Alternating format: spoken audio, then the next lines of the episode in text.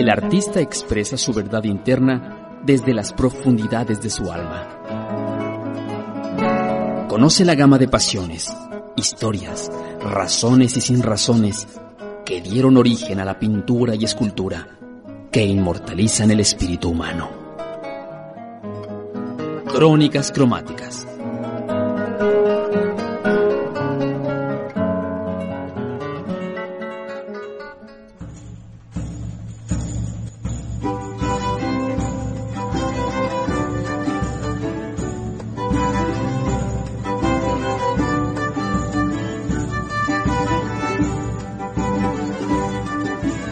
Bienvenidos a Crónicas Cromáticas, las historias narradas por un pincel o un cincel. Mi nombre es Linda Aro y en esta ocasión hablaremos de uno de los pintores venecianos más relevantes de la época precedente al barroco, es decir, de la llamada escuela veneciana o bien del periodo manierista. El artista del que hoy hablaremos es mejor conocido como Tintoretto sin embargo, su verdadero nombre era Jacopo Robusti. Pero trasladémonos a Venecia en el siglo XVI, la época en que vivió Tintoretto. Primeramente hay que decir que la escuela veneciana es ubicada en ocasiones en el Renacimiento y bajo otros autores la escuela veneciana pertenece más bien al periodo manierista, por lo que es preciso que expliquemos los dos, porque indudablemente este movimiento tiene rasgos de estos dos periodos precisamente porque se encuentra en la transición de ambos.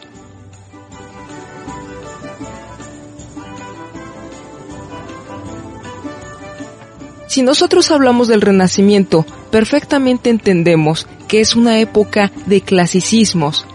Es justamente la época de Leonardo da Vinci, de un Rafael, de Piero de la Francesca, de Ghirlandaio. El renacimiento, ese volver a nacer, implicaba retomar los principios clasicistas del periodo grecorromano. Cuando hablamos del renacimiento, hablamos del descubrimiento de la perspectiva, es decir, una representación tridimensional verosímil a partir de una técnica óptico-matemática los renacentistas comienzan a observar la naturaleza y a tratar de imitarla de la forma más fiel posible, como habían hecho ya los griegos antiguos con su concepto de mímesis o imitación. El Renacimiento dejaba atrás la Edad Media con el teocentrismo y ahora era el antropocentrismo el que regía el nuevo paradigma. El hombre comienza a ocupar un lugar principal, Recordemos la obra de Masaccio, donde vemos la expulsión de Adán y Eva del paraíso, donde verdaderamente los protagonistas son Adán y Eva, pero como seres reales, seres de carne y hueso, que sufren, que lloran, que sienten la pérdida de aquel paraíso.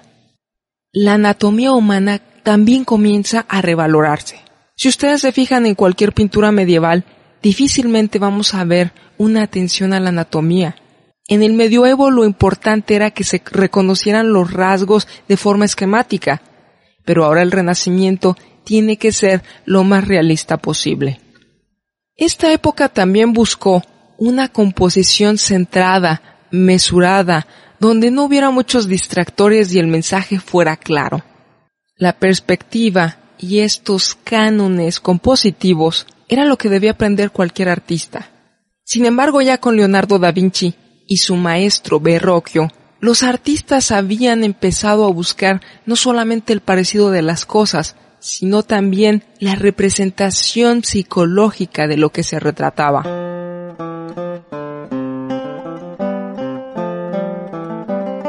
Por lo general, se menciona el Renacimiento como si fuera un volver a retomar la mitología griega, precisamente porque es un regresar a esa antigüedad. Pero esto no significa que la pintura religiosa quedara de lado. Aunque ciertamente se incorpora la mitología, la pintura religiosa nunca deja de ocupar el lugar primordial. Lo que cambia es el modo de representar esas escenas religiosas. pierden un poco ese halo de divinidad para convertirse en formas más humanas, más cercanas a nosotros, más naturales. Incluso si nosotros vemos una Madonna, nos daremos cuenta que estamos viendo mujeres de carne y hueso, a veces que amamantan a sus hijos o simplemente juegan cariñosas con ellos. Pero ya no se trata de esa distancia divina intocable.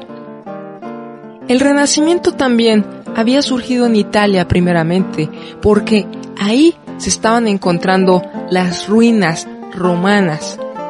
Y a su vez, estas ruinas romanas tenían una gran influencia del espíritu griego. También Italia tenía características peculiares. Había alcanzado una gran bonanza económica precisamente como producto del comercio. Florencia, una de las primeras sedes, era una ciudad abundantemente comercial. Y en este caso, si hablamos de Venecia, no debemos olvidar que tratándose de un puerto y de una ciudad que había tenido un gran predominio por mar y que había llegado a tener grandes conquistas conformándose en un verdadero imperio, era el nexo entre Oriente y Occidente. Pero en 1453, cuando los otomanos invaden Bizancio, lo que actualmente es la ciudad de Estambul, la caída del imperio bizantino no se hace esperar y precisamente toda Europa trata de frenar este avance de los otomanos. Venecia también va a comenzar a presenciar su declive, un declive comercial, pero esto no significa que culturalmente se empobreciera. Por el contrario, ante esta pérdida de dominio político, comienza a reforzar su imagen a través de las artes, a través de una imagen de una ciudad imponente. Si actualmente pensamos en Venecia, lo primero que viene a nuestra mente son los canales y las góndolas. Y efectivamente, Venecia es una ciudad que flota, que lucha contra la gravedad y que su esencia se encuentra en el agua. Los innumerables callejones venecianos atravesados por los puentes nos hacen sentir que también nosotros podemos vencer esa gravedad. Pero otra característica de Venecia, al estar rodeada por tanta agua, es la luminosidad y el colorido que tiene la ciudad.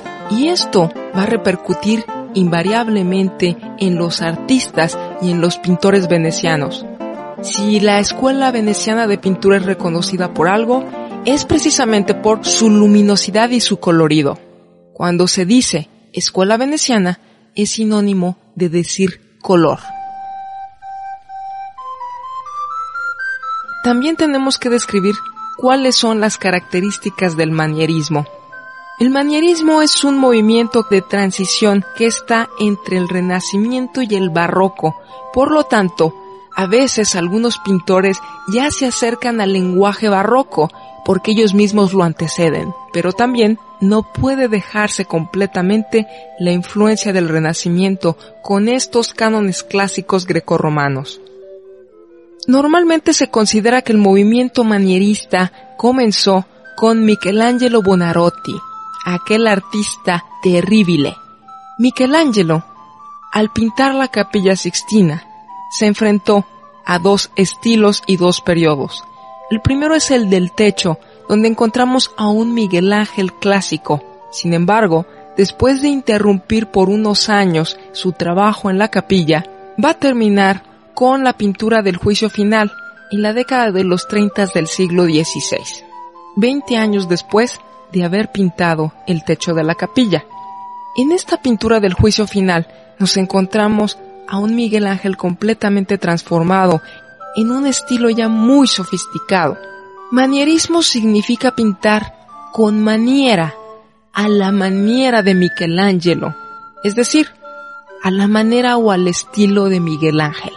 Miguel Ángel comienza a hacer figuras retorcidas con expresiones bruscas, grotescas, demasiado exageradas.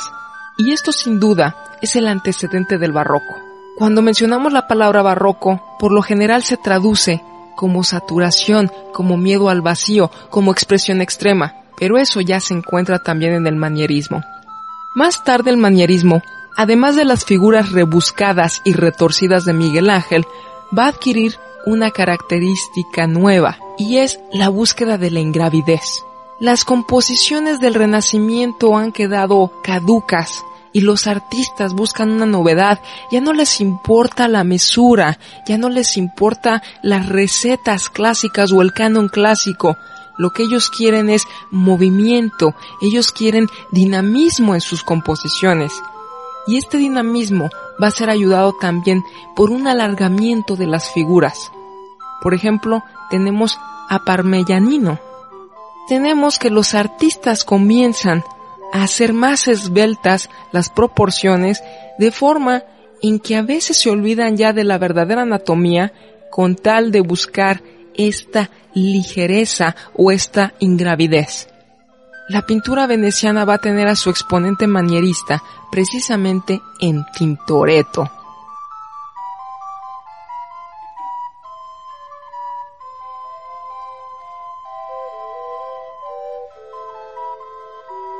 En realidad la escuela veneciana, conformada por artistas como Tiziano, Il Veronese, que en realidad era veronés, pero su carrera la hace principalmente en Venecia, Giorgione o el Tintoretto, no necesariamente encajan en uno o en otro estilo. Algunos artistas serán más clásicos y otros serán más manieristas, en el caso de este último movimiento, encontramos a Tintoretto como uno de sus exponentes.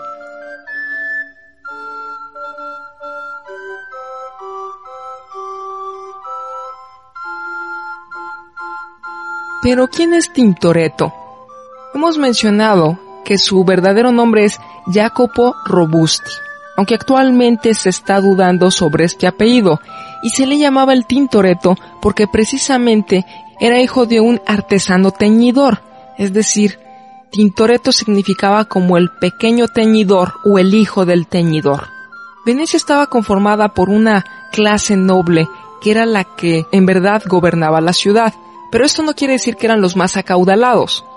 Los burgueses, los comerciantes, los artesanos estaban en una posición de acumular riquezas, sobre todo dedicándose al comercio en esta ciudad que tenía contacto con Oriente y Occidente y a su vez era la intermediaria mercantilmente. Solo que estos artesanos y comerciantes podían enriquecerse, pero no gobernar la ciudad. El barrio de artesanos era un barrio muy amplio y Tintoretto va a crecer ahí. Él nace en 1518 y muere en 1594. Como pueden ver, su vida será de 76 años y muy pocas veces salió de Venecia. Se sabe que visitó Florencia y algunos lugares vecinos, pero no se tiene la certeza de que haya visitado Roma. Nace y muere en Venecia. Desde muy joven Tintoretto comienza a hacer sus primeros bosquejos en el taller de su padre, este al darse cuenta que tenía un talento natural, decide llevarlo con uno de los maestros más destacados de Venecia, y este era Tiziano.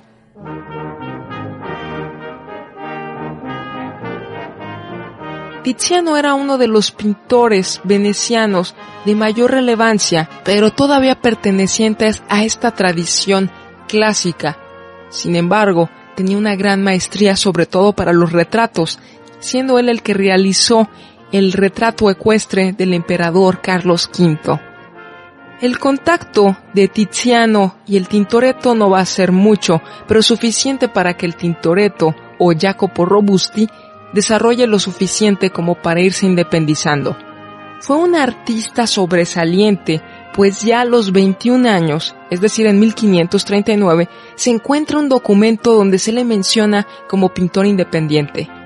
Esto quería decir que ya había alcanzado el grado de maestro gremial, y esto normalmente no se lograba antes de los 40 años, por lo que Tintoretto es destacado en este sentido. Se dice que históricamente el arte ha sido un mercado, solo que actualmente lo que se comercializa son los cuadros, pero en aquella época lo que se comercializaba eran los pintores.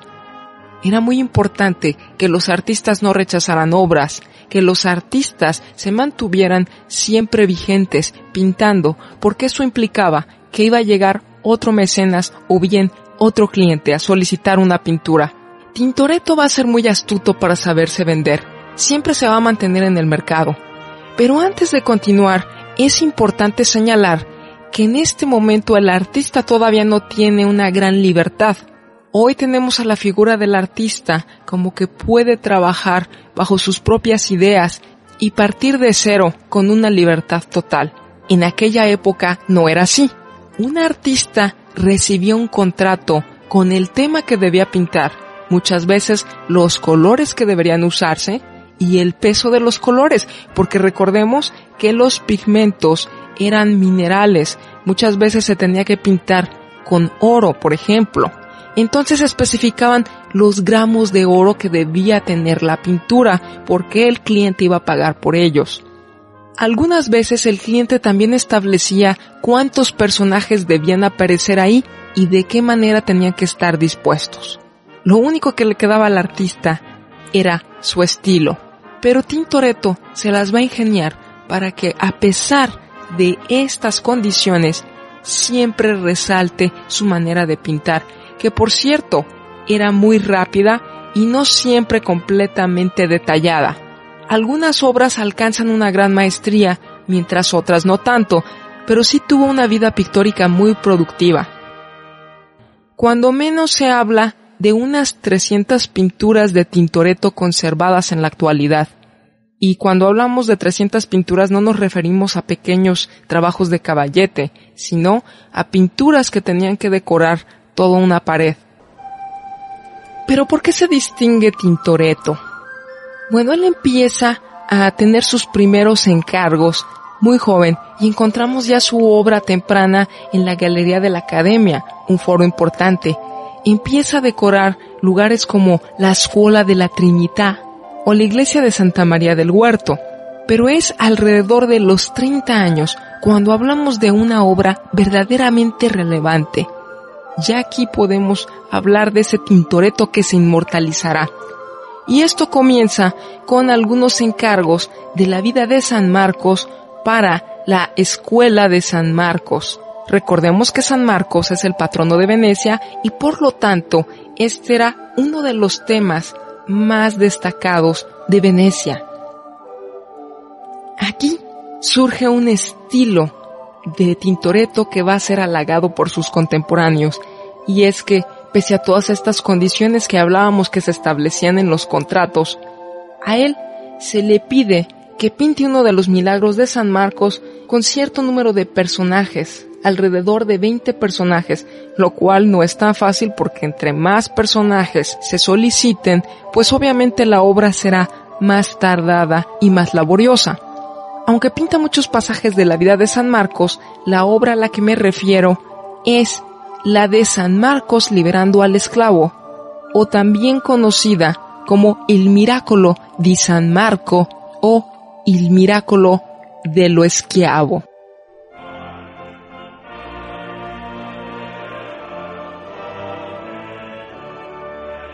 En este tema, ya conocido por los venecianos, irrumpe un estilo completamente novedoso y una composición completamente inaudita.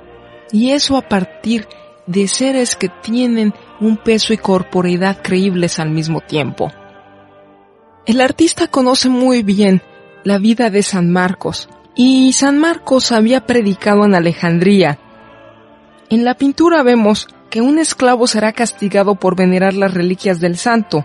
Se le tortura con un aparato que busca desmembrar su cuerpo torturándolo y va a ser salvado por la intervención del santo. Pero Tintoretto literalmente nos va a presentar el santo, no solamente su fuerza ni sus acciones, sino es un santo que cae de cabeza. En esta composición vemos una veintena de personajes que se encuentran en una plaza pública. Ahí, casi al centro, pero en el plano inferior izquierdo, se encuentra la figura desnuda del esclavo que está siendo torturado. Varios personajes se encuentran de espaldas y hay un hombre con turbante que está mostrando una estaca y un martillo. Este es el personaje que terminará con el esclavo. Ya vemos hachas, martillos y pedazos de estacas en el suelo y una multitud que se congrega en esta escena para mirar. Esta violencia de los rostros, esta indignación o bien este enojo es una característica del estilo de Tintoretto. Hay retorcimientos en los personajes y esto es influencia de Miguel Ángel. Se presume que Tintoretto conoció muy bien la obra de Miguel Ángel, sobre todo la florentina. Estudió muy bien las esculturas y su dibujo se vio influido por este gran maestro. Pero en esta escena vemos como un cuerpo flota, pero más que flotar, cae. Y es un personaje en escorzo, es San Marcos, que sostiene las escrituras sagradas y que solamente distinguimos por una aureola que rodea su rostro. Es increíble cómo la Inquisición no persiguió a Tintoretto. La obra fue alabada, pero si nos fijamos bien, está dejando caer un santo de forma material, de forma corpórea. Tal pareciera ser que si la escena no se congela aquí, se vendría abajo. San Marcos está envuelto en un manto rosa que se mueve al viento, pero que se ve que cae con la gravedad. Ahora, si nos fijamos bien, la figura del esclavo es la que verdaderamente emana luz. A él lo notamos también por esta composición dinámica que también está en escorzo.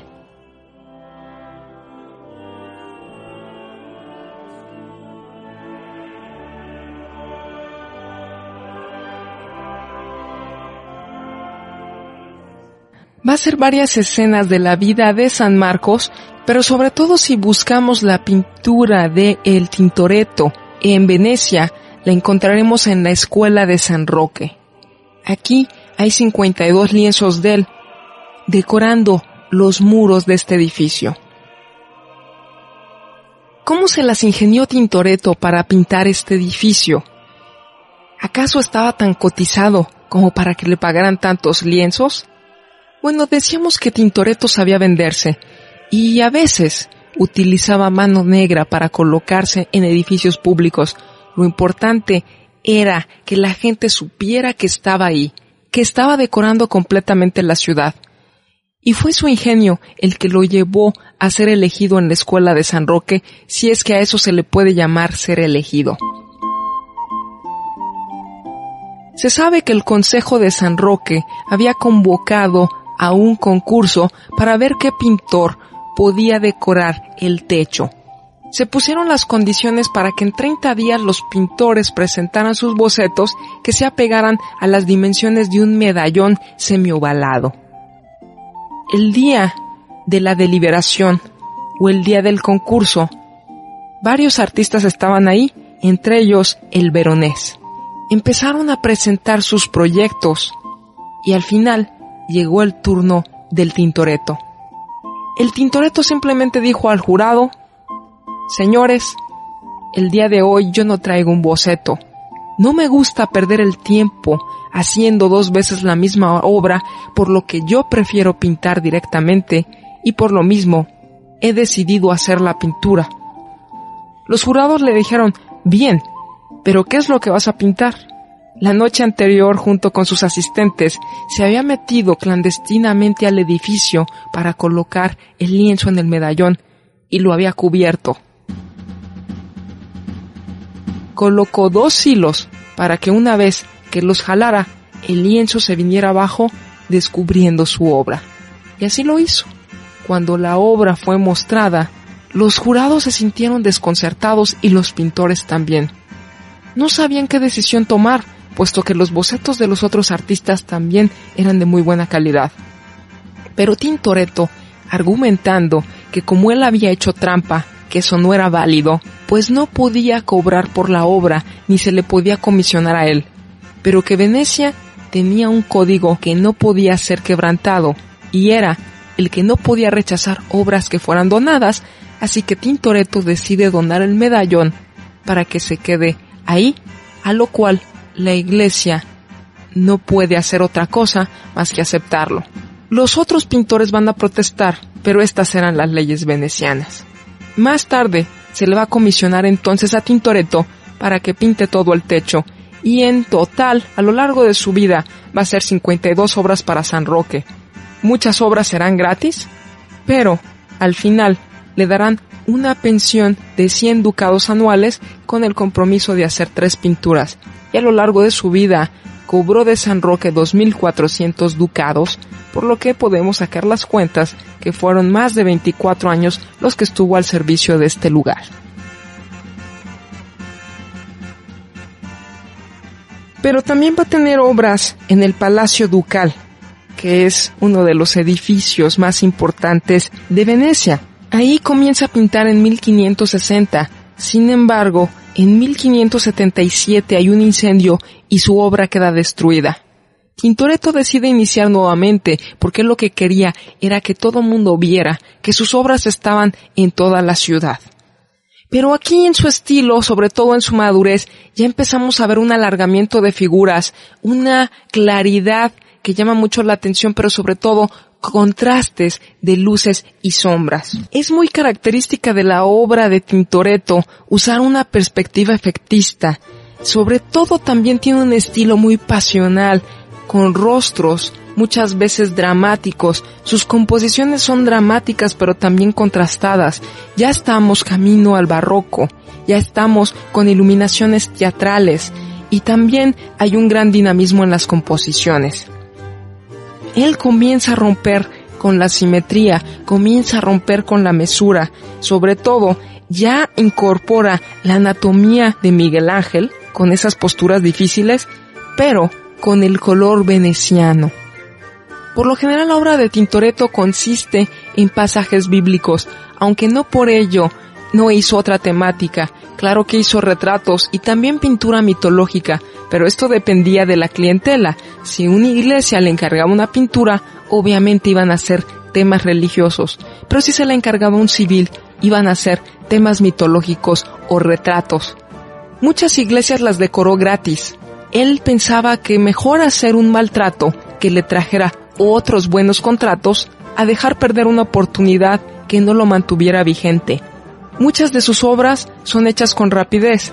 Hubo artistas que decían que él podía hacer en dos días la producción que otros pintores hacían en dos años. Alguna de su obra es apresurada, pero no toda es así. Más bien, tenía un gran talento artístico y un buen equipo de asistentes entre los que se encontraba su hijo Domenico y su hija Marieta. Su obra es abundante, pero de un estilo muy propio. Una vez que se ha visto un Tintoretto, sabremos reconocerlo posteriormente. Tintoretto va a pintar toda la ciudad, pero nunca va a ser tan reconocido como su maestro Tiziano. Tiziano, incluso, va a tener una tumba honorable y él tan solo una lápida en una iglesia. Va a morir en Venecia en 1594, invadido por la peste. Tal vez no se le ha rendido el honor que merece pero hoy comienza a ser recuperado y se considera uno de los principales artistas manieristas que incluso influirá la obra del Greco, el gran pintor de las figuras alargadas en España.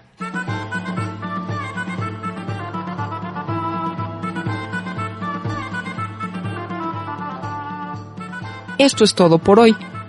Mi nombre es Linda Aro y los espero en las próximas crónicas cromáticas, las historias narradas por un pincel o un cincel. Hasta pronto.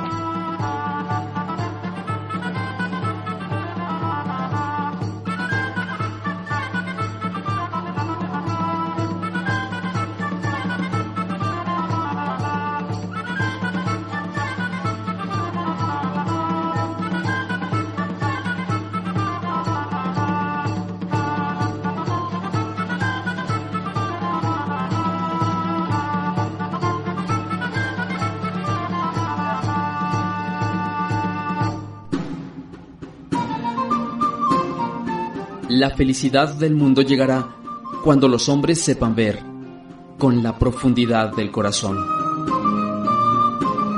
Acompáñenos en nuestra próxima edición de Crónicas Cromáticas. Las historias narradas por un pincel o un cincel. Crónicas cromáticas.